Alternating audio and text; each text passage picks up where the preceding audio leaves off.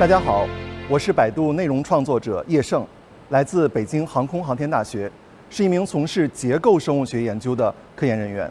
那除了做结构生物学的研究之外呢，我还是中国生物物理学会科普工作委员会的秘书长，所以平时会做一些科学普及和科学传播的工作。除了科研科普，我偶尔也会写一写科幻小说。但是啊，如果你用我的名字叶盛，你去百度我的科幻小说，你很可能会找不到。因为我在发表科幻小说的时候用了一个笔名“谷地”，那很多人可能都会问我说：“谷地这个名字是什么意思？感觉也没有什么记忆度，也没有什么文艺范儿。”那实际上，这个名字如果颠倒过来，我相信天文学爱好者就该知道了。地谷，这是一位来自16世纪的非常著名的天文学家。那地谷这一生呢，对星空进行了大量的观测，积累了海量的精准的这样的天文观测数据。但是他似乎对于研究这些数据啊没有什么兴趣。可是呢，在他去世的前一年，有一位年轻人访问了他的天文台。这个年轻人呢也很能干，他在完完全没有计算机的情况下，居然就从这海量数据中找到了三条恒定不变的规律。实际上，直到今天，我们在物理书上仍旧在学习这些规律。它就是开普勒三定律。是的，这个年轻人就是一位比地谷更加有名的天文学家，名叫。开普勒，那我们说开普勒真的很伟大，他从海量数据中竟然能找到三条恒定不变的规律。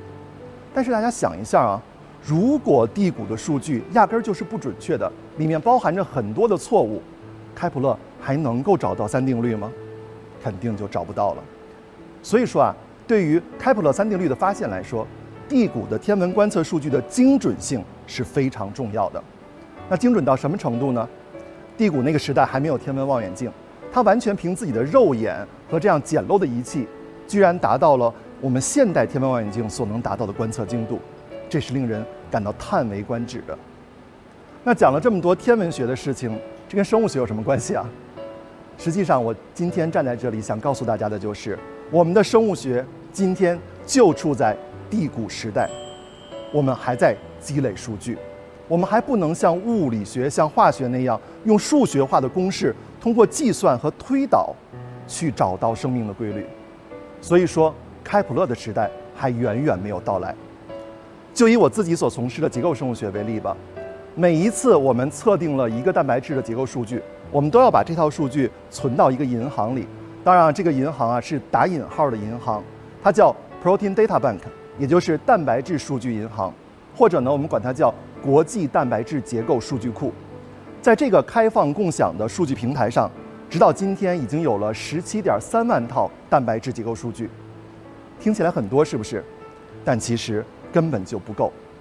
为什么这么说呢？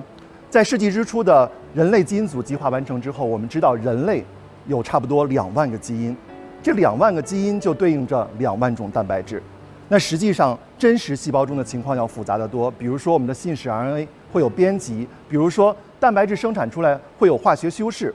所以，实际上据估计啊，一个人在你的一生中，你很可能生产过十几万种不同的蛋白质，而这还仅仅是人类而已。如果我们考虑整个世界上的所有生命形式，有人估计说，地球上天然的蛋白质很可能多达数亿种，甚至是数万亿种。就像天上的繁星一样，数不胜数。那么，面对这样一片由蛋白质组成的浩瀚星海，我们所做的这十七点三万套数据，实在只能算是沧海一粟。那么，生物学家根据这些沧海一粟的数据所得出的对于生命的认知是什么呢？那就是管中窥豹，盲人摸象。所以说，在现在，我们很难能够像开普勒那样。去做出一个全局性的规律的发现。所以说我这个人啊，其实还挺认命的。既然我生在了这个地谷的时代，我就想做好一名地谷，做好这个数据积累的工作，为未来开普勒的诞生去做好准备。这里面最重要的一点是希望这个数据能够像地谷所观测的数据那样做到精准，不要有错误。正是因为这样的原因，我才给自己起了一个笔名叫谷地。我想，这个笔名其实表达了我对自己的科研身份的一种认知。当然了，生命科学这个领域可以说是非常的庞杂，细分的学科非常多。那么不是每个学科都像结构生物学一样。比如说咱们刚才提到了人类基因组计划，那么这个学科呢就叫做基因组学。那么在世纪之初的时候，我们花费了若干年的时间才测了一个人的基因组数据。今天呢，我们用一周的时间，差不多就可以测完一个人的基因组数据。我们甚至可以测单独一个细胞里面的全部基因组数据。像这次新冠疫情，大家注意到，我们其实可以通过基因组测序去追踪病毒所发生的变异这种情况。那么这一切呢，在以前完全是不可想象的。今天我要给大家讲一个小故事。有一个美国人，他的名字叫卢卡斯·沃特曼。那么在卢卡斯还是一个小孩子的时候，他就被检查出患有白血病，也就是血癌。但是呢，各种各样治疗白血病的药物都无法治好这个孩子。于是呢，医生就给他做了骨髓移植，最终骨髓移植手术救了他。但是，病魔并没有真的离他远去。卢卡斯后来读了博士，然后呢，在美国西雅图的华盛顿大学做了博士后。就在他做博士后的时候，结果发现他的白血病又一次复发了，而这次面对他的病情，这些医生们真的是束手无策。非常幸运的是，卢卡斯做博士后所在的这个实验室，恰好就是一个研究癌症的多组学的这样一个实验室。那么，这个实验室的工作人员就放下了手中现有的研究课题，都用全部的力量来救治卢卡斯，来研究卢卡斯身上的病情。终于找到了那个罪魁祸首。原来呢，在卢卡斯的癌细胞中存在一种叫做 FLT3 的蛋白，这种蛋白它的表达量异常的高。那以前的科学家只知道这种情况会导致肾脏的癌症，但是没有人知道这种情况会导致血癌。可以说，在这个时候呢，幸运之神再一次的眷顾了卢卡斯，因为当时在美国正好有一种靶向 FLT3 的肾癌治疗药物。正在进行临床研究，于是呢，在很多人的努力之下，卢卡斯呢加入了这样一个临床研究计划，用这种治疗肾癌的药物，治好了他的血癌。这叫什么呢？这就叫做精准医疗，这是一种属于未来的医疗技术。为什么这么说？因为实际上不是每一个病人都能够这么幸运。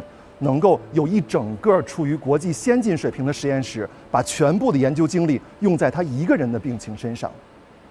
那么，是不是说我们大家就没有机会享受到这种先进的医疗技术了呢？我想，这个答案就在于大数据之中。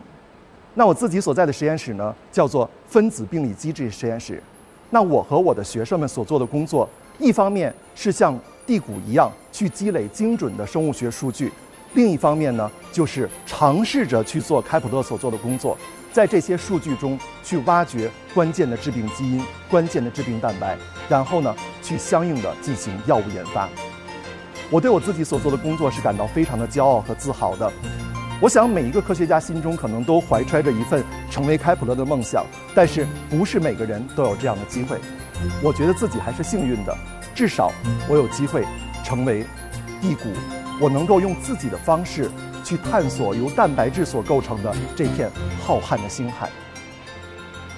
所有对于生物学感兴趣的年轻人，我想对你们说，未来的生物学的开普勒很可能就会诞生在你们之中。